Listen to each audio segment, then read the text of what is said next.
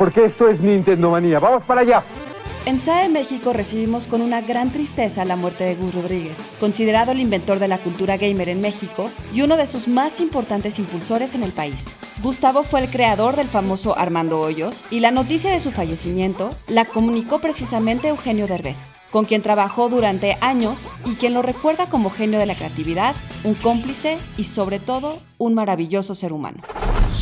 Institute. Masterpiece Your Life. Publicista, periodista, actor, guionista y productor, Gustavo Rodríguez fue fundador junto con Pepe Sierra de la revista Club Nintendo, publicación pionera de las revistas sobre videojuegos, en 1991. Pepe y Gus eran guionistas del programa de televisión de vez en cuando y llegó a aparecer en otros programas del comediante, además de encargarse de la dirección de vecinos.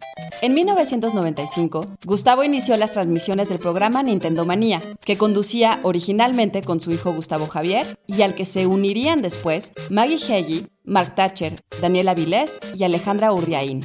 En él, Gus reseñaba los juegos que salían al mercado, ofrecía consejos y trucos para los juegos más populares y realizaba reportajes sobre los juegos de Nintendo y consolas como el NES, el Game Boy o el Nintendo 64.